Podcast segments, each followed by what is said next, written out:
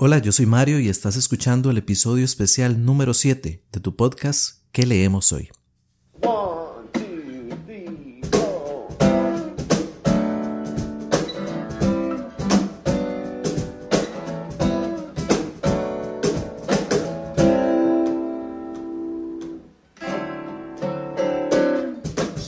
Hola nuevamente, qué alegría que estés por acá. Si es la primera vez que escuchas un episodio, te pido que te pongas cómodo, que te relajes y disfrutes. Esta es tu casa. Que leemos hoy es un podcast sobre libros y recomendaciones de lectura. Ahora bien, si ya has escuchado algún otro episodio previamente, pues muchísimas gracias por volver. Espero que este nuevo episodio te guste aún más que los anteriores. Yo soy Mario. Recordad que en Twitter puedes encontrarme como arroba que leemos hoy CR y hoy te traigo un episodio muy especial. Ya tenemos todo listo, así que comenzamos.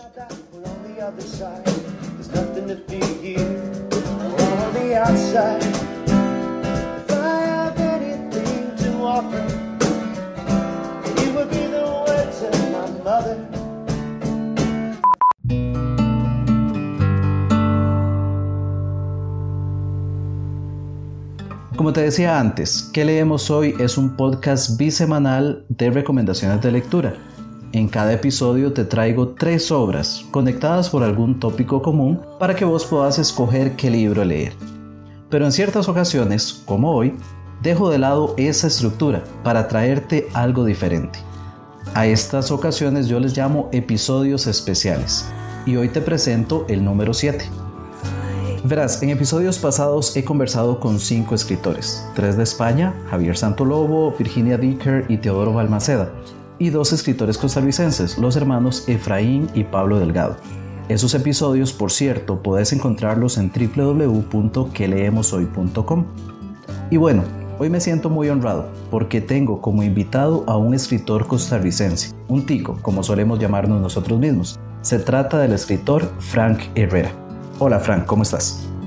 Hola Mario y hola a toda la gente que escucha este podcast, que es, eh, tengo que decirlo, que es uno de mis favoritos, no solamente por el tema que trata, sino porque me parece súper ameno y es uno de los podcasts que me está haciendo volver al amor de los podcasts. Entonces, este, un saludo grande para toda la gente que nos está escuchando.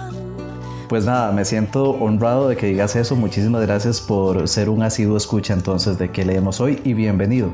Desde ya, muchísimas gracias por sacar este ratito para compartir con todos nosotros. No, a vos nos bien las gracias por, por invitarme y, y, ojalá que la pasemos bien ahora en este, en este ratito que nos estamos escuchando. Estoy seguro de que así va a ser. Y vieras que siempre hago la misma pregunta de primero y pues te la voy a hacer a vos también. Me gusta que quienes escuchan que leemos hoy puedan conocer un poquitito de la persona que está conversando conmigo en este caso. Entonces, Frank, contanos, ¿quién es Frank Herrera? Eh, ok, bueno, vamos a ver si logro contestar esa pregunta que siempre me pone incómodo porque aunque no lo haga, es inevitable pensar en uno como en tercera persona. Frank Herrera es, una, es un costarricense Creo que eso es lo primero que me define, que se dedica a varias cosas. A mí me gusta pensar que eh, estoy aprovechando la vida que tengo para vivir todas las vidas que pueda meter en esos años. Entonces, eh, soy un escritor porque no tengo remedio. Eso es, no sé, la manera en la que yo lo pienso. Creo que a la gente que nos gusta escribir, tarde o temprano nos damos cuenta que, que es una decisión que fue tomada por nosotros, ¿verdad? Y entonces, pues, la escritura nos persigue de alguna u otra forma. Además de eso, soy publicista y soy profesor, eh, doy tutorías, eh, principalmente de secundaria, entonces es probable que entre la gente que nos está escuchando, pues yo le voy a avisar a varios de mis estudiantes, entonces van a ver algunos escuchando al profe, otros escuchando al compañero de trabajo, otros escuchando al autor del libro que leyeron y otros escuchando a un total desconocido. Pero sí, me gusta, me gusta hacer bastantes cosas, incluso trabajo mucho con una iglesia cristiana y con una fundación, entonces este, también algunas de las personas me ven eh, con ese otro estilo, ¿verdad? Trabajando con la fundación y, ayudando a niños de escasos recursos, entonces pues sí, son, son muchas facetas.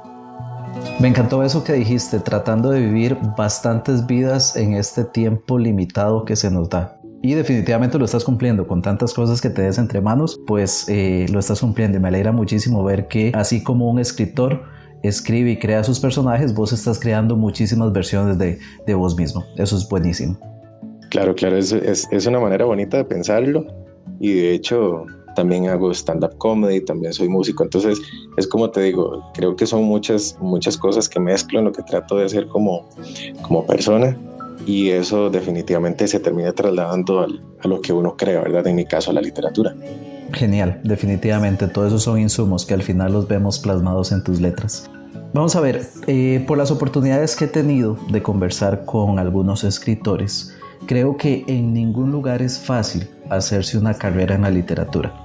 Creo que Costa Rica no es la excepción, de hecho. ¿Cómo ha sido entonces tu camino, tu proceso hasta convertirte en escritor? Es una excelente pregunta que creo que nos estamos haciendo esta generación de escritores, si se puede llamar así, de esta época.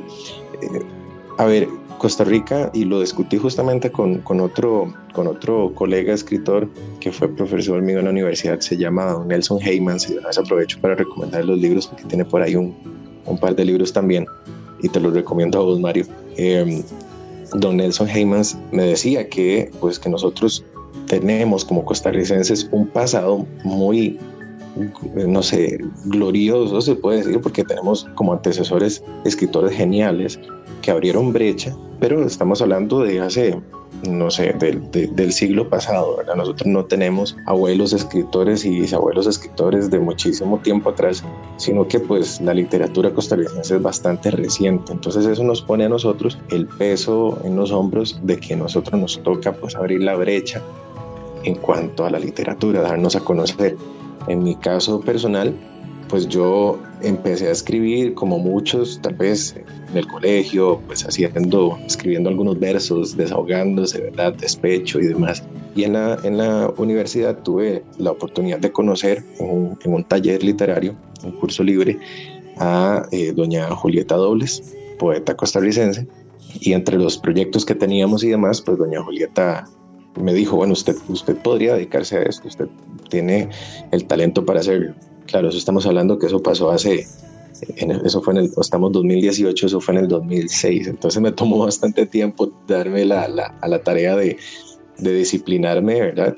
Y fue hasta el año pasado donde yo tomé la decisión de empezar a escribir más a propósito, ¿verdad? O más con propósito para coleccionar estos, estos cuentos que están reunidos en la primera obra que se llama Cuentos para los Sentidos, que es la que probablemente algunos habrán podido encontrarse por ahí. Genial, definitivamente. Y ya casi vamos a hablar un poco más en detalle de esta obra. Pero antes de eso quería preguntarte, ¿de dónde surge la, la inspiración para cada una de tus letras? Eh, es una muy buena pregunta también y creo que no sé, donde usted tenga tres escritores va a tener cuatro opiniones diferentes para contestar esa pregunta. Definitivamente. Sí, entonces yo voy a hablar de mi experiencia personal. Como decía antes, en el colegio a, muchos nos da como, o al menos los que somos más tirados por el lado de las letras, por desahogarnos con un cuaderno, ¿verdad? Y un lapicero y pues empezar a escribir ahí algunas cosas. Pero llega un momento donde uno tiene que despegarse de la idea, o al menos yo, eso es lo que yo creo, no tiene que despegarse de la idea de que la inspiración llega o aparece mágicamente, ¿verdad? He conversado con algunos poetas que en la poesía pues suele suceder mucho eso, ¿verdad? Que, que bueno, uno está y de un pronto a otro algo lo inspira o está muy enamorado, entonces escribe del amor o está muy desenamorado, ¿verdad? Y escribe del despecho y demás. Pero, y creo que esto fue también parte de la enseñanza de la oportunidad que tuve de estar con doña Julieta Dobles y ella nos decía que esto lo aprendió, por cierto, de un colega de ella, el famoso Jorge de Bravo, que tal vez para los costarricenses tenga más sonoridad de ese nombre. Referente, sin duda. Claro, claro. Eh, y dice que, que, Jorge, bueno, no, no puedo decir don Jorge porque murió muy joven.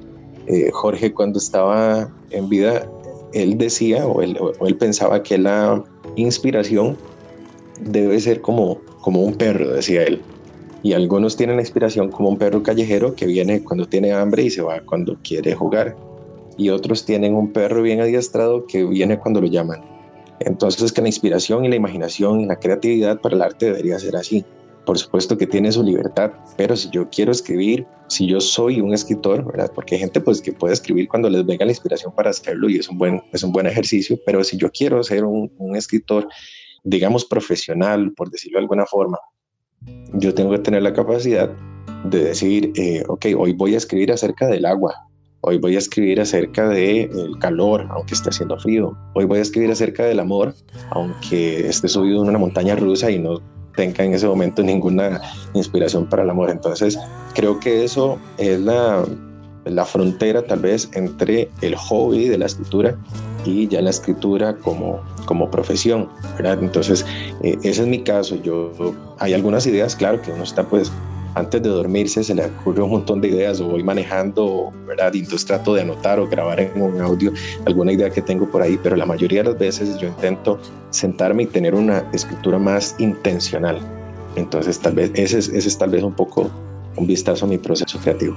Claro, como decían por ahí, que la inspiración te encuentre trabajando justamente. Sí, sí, sí, totalmente de acuerdo. Buenísimo. Voy a seguir posponiendo un poquitito la conversación sobre la obra Cuentos para los Sentidos, pero es que quiero que conversemos un poco de algo que tal vez vos habrás notado que a mí me gusta mucho y de hecho te confieso que en eso me siento identificado con vos y es la afición por los microrelatos. De hecho, acá hago un paréntesis y a todos los que nos están escuchando les digo, tienen que ir al perfil de Instagram de Frank porque ahí son joyas de microrelatos lo que se encuentran. Y obviamente en las notas del episodio que están en www.queleemoshoy.com barra inclinada especial 7, te voy a dejar un enlace a este perfil de Frank en Instagram. Cierro este paréntesis y prosigo. Creo que no me identifica con vos, como te venía diciendo, esta afición por los microrelatos. Totalmente, compartimos esa afición por los microrelatos que tienen una magia que creo que ningún otro género literario lo tiene. Y yo voy a aprovechar para hacerte vos la publicidad porque me parece que el, el, relato que tenés, que tal vez es un poquito más extenso, pero el del SUV negro me parece genial, entonces la gente tiene que escucharlo.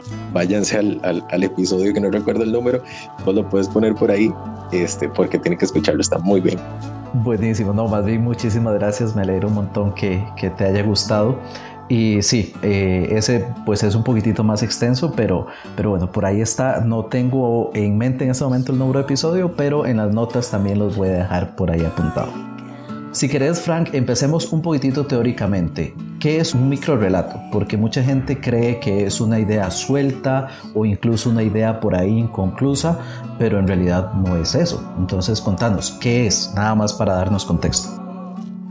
Gracias, esa es la pregunta que mucha gente debería hacerse. ¿Qué es un microrelato? Porque si uno se encuentra, vos entras a Instagram y pones en la búsqueda microrelatos y te van a salir 700 cosas que no son un microrelato, sino que son, no sé, una frase bonita, un pensamiento, ¿verdad? Que además uno lo lee y tiene la sensación de que ha leído 500 iguales. Entonces, eso no es un microrelato. Un microrelato es una unidad literaria en sí, tiene un inicio, tiene un cierre, tiene una, una intención de sorprender. A ver, el microrelato se lee de una sentada y entonces e, e, en, ese, en, ese, en esos segundos que uno dura en leerlo, en ese minuto que uno dura en leer el, texto, eso es todo lo que tiene ese microrelato para sorprender al lector.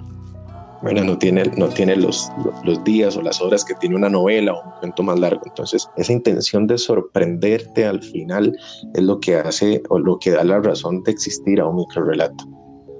Cuando uno puede leer en una sentada 50 microrelatos. Eh, deja mucho que decir de esos microrelatos. Un microrelato bien escrito, bien compuesto. Hay que leerlo y luego hay que volverlo a leer porque a uno le queda la sensación de que dejó algo botado, ¿verdad? Como cuando uno, no se sale de la casa y, no siente las llaves en la bolsa o no siente el celular, entonces uno se busca como qué me faltó, ¿verdad? ¿Qué me perdí? E, e, esa es, creo que esa es la sensación de sorpresa que da el microrelato que no siempre tiene que ser terror, aunque es un, tema bastante concurrido en los microrelatos, pero puede ser este humor que también se da bastante, o puede ser eh, suspense, puede ser eh, una ironía, pero sí tiene que haber ese factor sorpresa, tiene que haber un inicio sorprendente y un final sorprendente. ¿De dónde te surge a vos esa afición por los microrelatos? Mm, no recuerdo haber leído algún algún escritor que yo dijera, pues sí, esto, eh, esto es una magia, ¿verdad? sino que pues yo empecé a escribir y algunos textos me quedaban bastante cortitos, ¿verdad? Recuerdo en la, justo en este taller, que es la tercera vez que lo menciono con doña Julieta, que ella me decía, pero vos puedes hacer esto más largo, ¿verdad? Y, y más carnita, me decía ella. Y al tiempo, pues me di cuenta de que existían dos cosas que me cambiaron la vida. Una fueron los microrelatos. Creo que el primero que, que leí, eh, o los primeros textos que leí así fueron, hay uno muy famoso de Kafka, el de la jaula, otro del dinosaurio, ¿verdad? Y del sueño. Y entonces empecé como a descubrir por ahí algunos escritores y algunos textos de Borges, de Cortázar, que Cortázar es una gran influencia en lo que yo escribo. Y me di cuenta de eso y lo otro que descubrí fueron los haikus, que tienen un, un formato, serían el equivalente a los microcuentos de la poesía, ¿verdad? Y que también le pasa lo mismo. Mucha gente escribe tres versos y cree que son haiku, pero ya ese es tema para otro día. Eh, los microrelatos pues me atraparon. Este escritor que, que mencioné, don Nelson Heymans, que fue profesor mío en la universidad, luego lo, lo encontré en la vida como escritor y el primer libro de él fue una colección de microrelatos que se llama Santiamenes y Acaboses y cuando yo leí eso yo dije yo podría perfectamente eh, hacer una colección con muchos muchos textos que tengo pues y, justamente ahorita estamos en proyecto y es muy probable que ese sea el, el, segundo libro en editarse, una, una colección de microrelatos. Genial. Relacionado un poquitito, o al menos yo lo relaciono con esto de los microrelatos, no sé si querés comentarnos sobre esta iniciativa que tenés en Twitter de el famoso hashtag cuentos sin. ¿De qué se trata? ¿Cómo te surge la iniciativa? Y cómo lo relacionas también con tu blog que se llama Puño, Letra y Voz. Sí, bueno, son, son, dos cosas muy distintas y, en algún momento se dieron la mano. Yo el blog lo tengo hace muchísimo tiempo para, lo tengo como un escape de poesía y de hecho lo tengo, lo tenía muy mal alimentado, lo sigo teniendo muy mal alimentado porque no soy un gran bloguero, pero en ese, en ese blog tengo algunos textos de, poesía y de, y de prosa eh, lírica. Pero este, este reto, Cuento Sin, eh, nació porque conocí otros, otros escritores en Twitter que estaban haciendo pues algunas cosas similares y algunos retos, entonces yo dije, qué bonito, tengo esta idea, me gustaría hacerlo y me absorbió esta comunidad de twitteros eh, escritores y me dieron la oportunidad de mejor, bueno, entonces los martes son tuyos porque ahorita los martes este, creo que solo había otro reto por ahí, entonces eh, me apropié de los martes y empezamos este reto de cuentos sin. Entonces el reto se trata de escribir un micro relato eh, siguiendo una instrucción que todas las semanas cambia. Entonces, eh, la primera semana había que escribir un micro relato sin usar la letra E. Y eso fue terrible, un dolor de cabeza para todo el mundo y mucha gente pues intentó escribirlo y ahí se le colaba una letra E. Entonces tenía que volver a escribir y era pues todo un reto de llegar hasta el final sin usar la letra E. Hemos tenido cuentos sin personajes humanos, cuentos sin la letra S, creo, eh, no mentira, la, letra R, cuentos sin tildes, cuentos sin, eh, um, sin verboides. Y entonces pues ha sido muy entretenido. El reto tiene, no sé, tal vez unos dos meses de existir y se une muchísima gente de todas partes del mundo.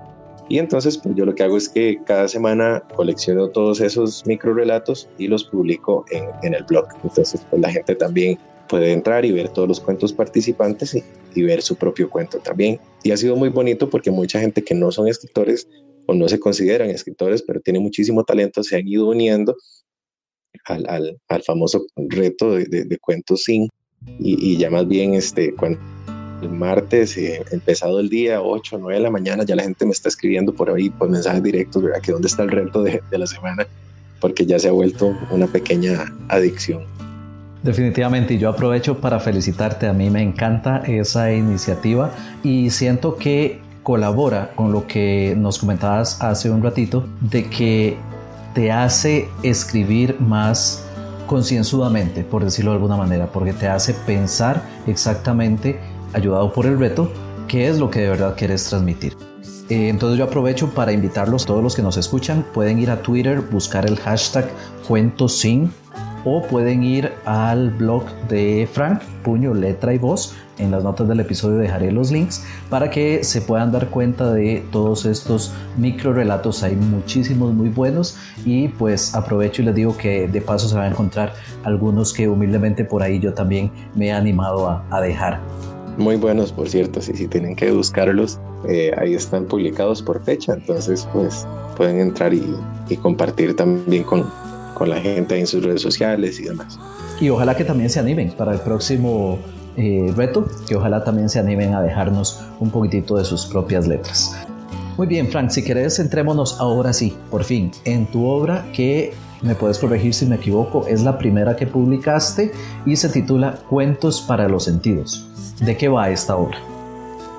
Gracias. Cuentos para los sentidos, sí, es, la, por el momento, la primera obra completa que tengo. Cuentos para los sentidos es una, una recopilación de cuentos que los más viejitos, o el más viejito, nació en ese famoso taller eh, literario que, como se habrán dado cuenta, sí influyó bastante en mí. Y es justamente el primer cuento que aparece en el libro que se llama Relato Viceverso y este, que es mi, mi favorito personal. Cuando yo escribí ese, ese cuento fue la primera vez que me animé a escribir una, una historia, ¿verdad? Yo era más, más lírico que narrativo y me di cuenta que tengo más facilidad para la narración y cuando volví a releer mis poemas me di cuenta que hasta mis poemas eran narrativos, había mucha, mucha acción, muchos verbos, entonces pues me decanté por la narrativa.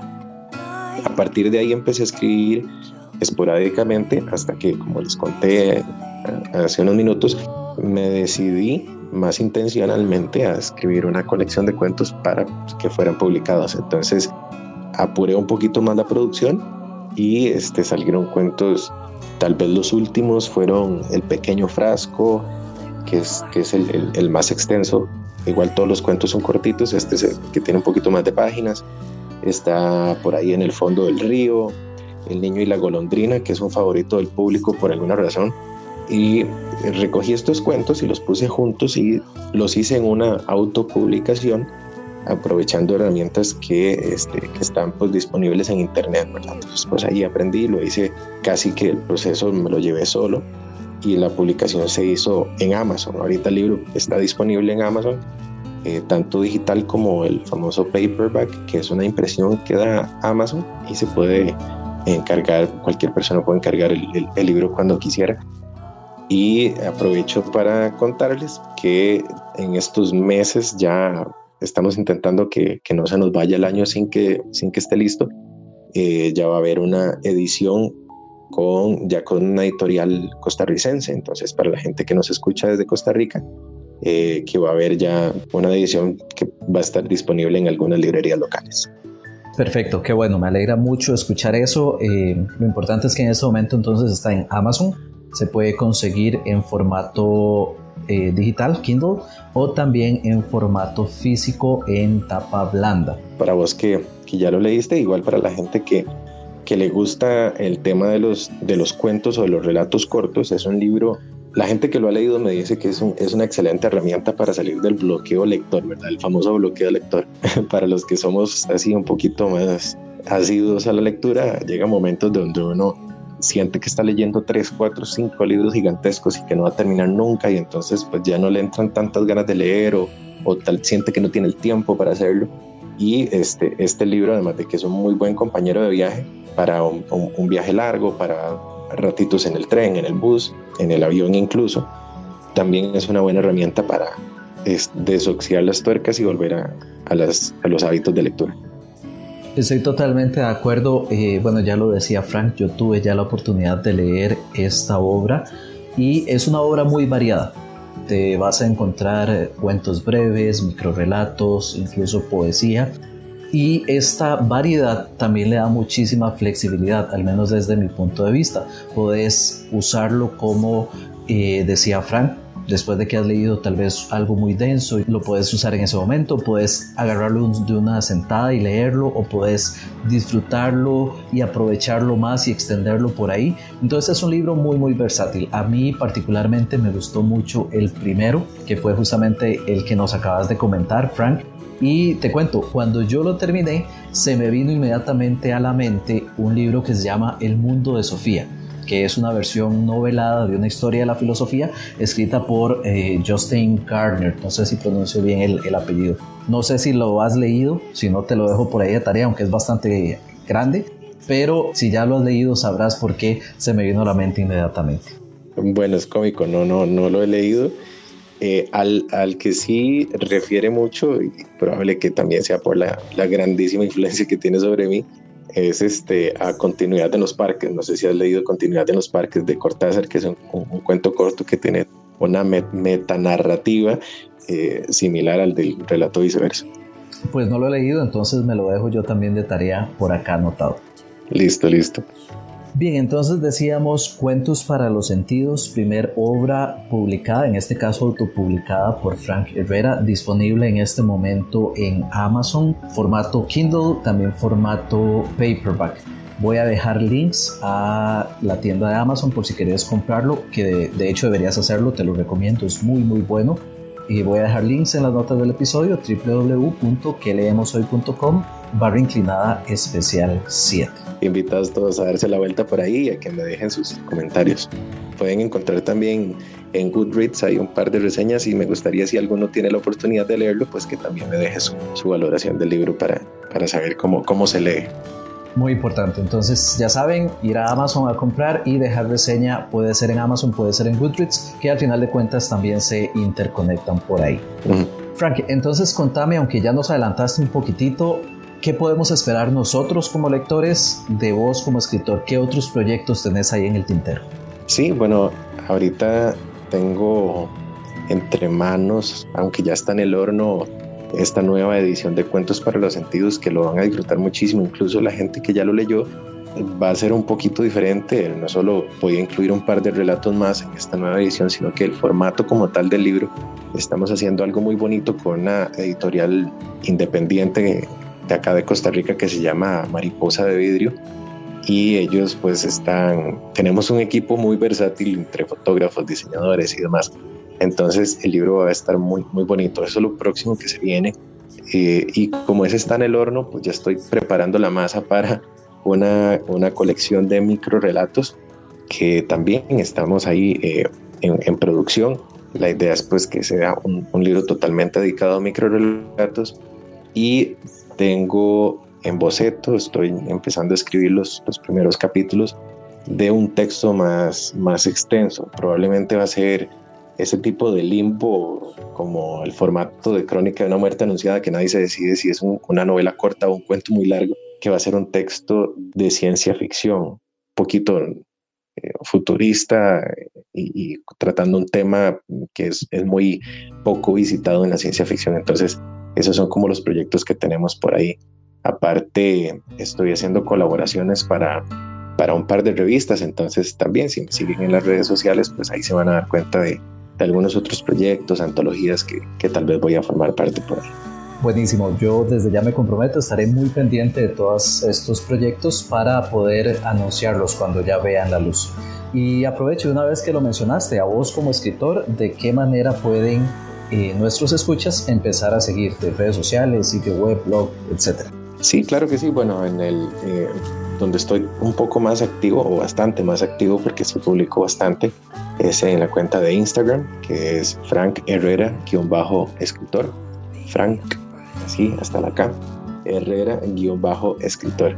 En Twitter eh, estoy con, es un poco más personal, pero por ahí se pueden encontrar el, asunto del, del, reto literario de los martes aparece como Herrera-FK y el, el, blog que es Puño Letra y Voz, ¿verdad? Entonces, pues ahí lo pueden buscar también en, en, en cualquier buscador.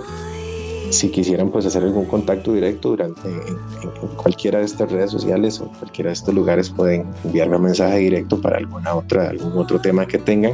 Y tengo por ahí un, un una cuenta, de, un perfil de Facebook o una página más bien de Facebook eh, que en realidad se alimenta de Instagram, pero es para los usuarios que no, no usan alguna de estas otras redes sociales, entonces pues, que prefieren usar Facebook.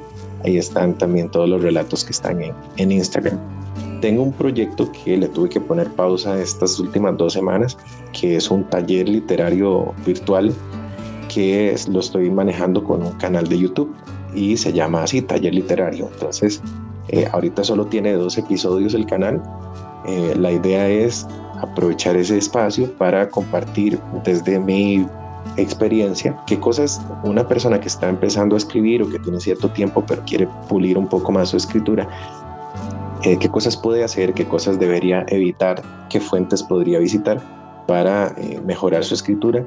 Y para los que son eh, lectores, que no son tan aficionados a escribir como a leer, es una bonita fuente de cómo aprender a ser tal vez un lector más crítico. A veces uno lee dos, tres, cien libros y a algunos le gustaron, otros no y no sabe por qué. Entonces creo que si uno tiene una manera más crítica de leer, se da cuenta qué tipo de libros eh, va a disfrutar más y, y le va a ayudar en su lectura también. Buenísimo, bastantes medios para ponerse en contacto con Frank. Lo he dicho varias veces, pero no está de más repetirlo. En el blog post que acompaña este episodio, dejaré los links a todas las redes sociales de Frank para que puedas ir a seguirlo y para que estés al tanto de todos sus proyectos, tanto los actuales como los que están por venir. www.queleemoshoy.com barra inclinada especial 7. Esa es la dirección en donde están las notas de este episodio. Por último, Frank, quiero dejarte el micrófono abierto por si hay algo que querés comentar o si sentís que hay algo que debí preguntarte y que no lo hice. Gracias. Eh, no, no, eh, pues creo que, que, cubrimos bastante todos los temas. No sabía que yo podía ser tan interesante como escritor, entonces más bien gracias por todas las preguntas. Eh, a veces mm, uno no se tiene la, la estima que debería tenerse, sin embargo, tal vez este sería un buen momento para dejar un, mensaje a todas las personas que tienen algún proyecto entre manos, ya sea literario como, como estamos acá o como es la intención del podcast, o tal vez a usted lo que le gusta son los deportes o lo que siempre ha soñado con empezar una empresa o algún proyecto. Yo cuando, pues, cuando tomé la decisión de, sentarme a, escribir mi libro, el primero en ese caso, yo dije, bueno, yo sé, conozco mis limitaciones, conozco las dificultades que hay al menos en Costa Rica para publicar y, demás, pero aunque yo esté haciendo algo con toda la humildad y, reconociendo las limitaciones y las dificultades que voy a tener en el camino, voy a intentar hacer algo que sea exitoso, que me vaya bien, que la gente lo disfrute. Incluso acá entre nos, eh, yo tengo la meta de, de en algún momento estar recibiendo algún premio Aquileo J. Echeverría, por ejemplo, acá en Costa Rica, o alguno de estos premios literarios de alguna editorial o de alguna o de alguna organización, eh, porque yo creo que si uno no se mete creyendo que va a tener éxito, es mejor que no se meta. Si uno no se dedica a, a, practicar el deporte que le gusta creyendo que en algún momento va a triunfar en lo que hace, porque es muy viejo, porque es muy joven, porque es hombre y es un deporte para mujeres, porque es mujer y es un deporte para hombres, eh, creo que todas esas cosas uno debe sacudirse antes de arrancar en cualquier proyecto. En tu caso, Mario, si, si, vos entras al, al, podcast y decís, mm, voy a hacer esto para que lo escuche ahí la familia, ¿verdad? Entonces no lo harías con la misma calidad con lo que estás haciendo. Tu podcast es un reflejo de esto que yo estoy diciendo, es algo que está hecho. Uno tiene siempre claro los pies sobre la tierra, uno no dice, ah, sí, voy a hacer esto y con el primer episodio de eso voy a vivir el resto de mi vida. Pero sí creo que hay una intención de, de hacer algo bien hecho y, y, que pues cuando se abra una oportunidad uno, uno esté listo para tener el éxito. Uno tiene que estar preparado para el éxito.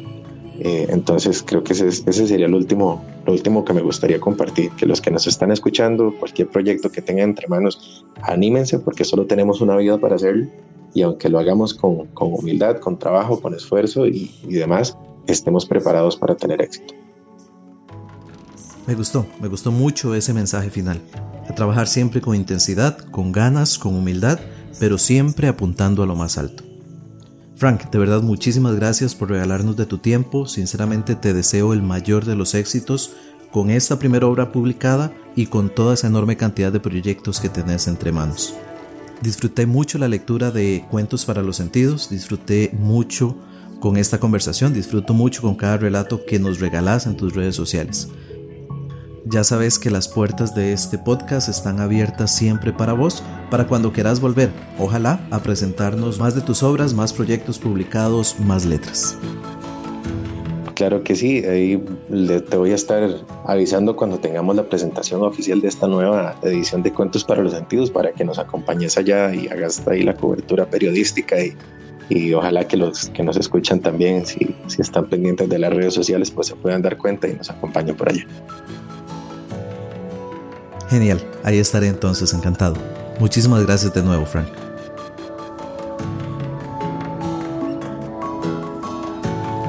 ¿Qué leemos hoy? Es producido por quien les habla, Mario Chacón. En el intro escuchaste la excelente composición Beloved del cantautor Chris Rock. En la música de fondo de hoy escuchaste Don't Be Afraid de and Sigmund y Homesick de K-Mix. No te olvides, puedes seguir qué leemos hoy en todas las redes sociales, o bueno, mejor dicho, en Twitter, Facebook e Instagram. A mí particularmente me puedes agregar en Goodreads para que veas lo que estoy leyendo y me hagas recomendaciones de lectura o si lo preferís, podés enviarme un correo a info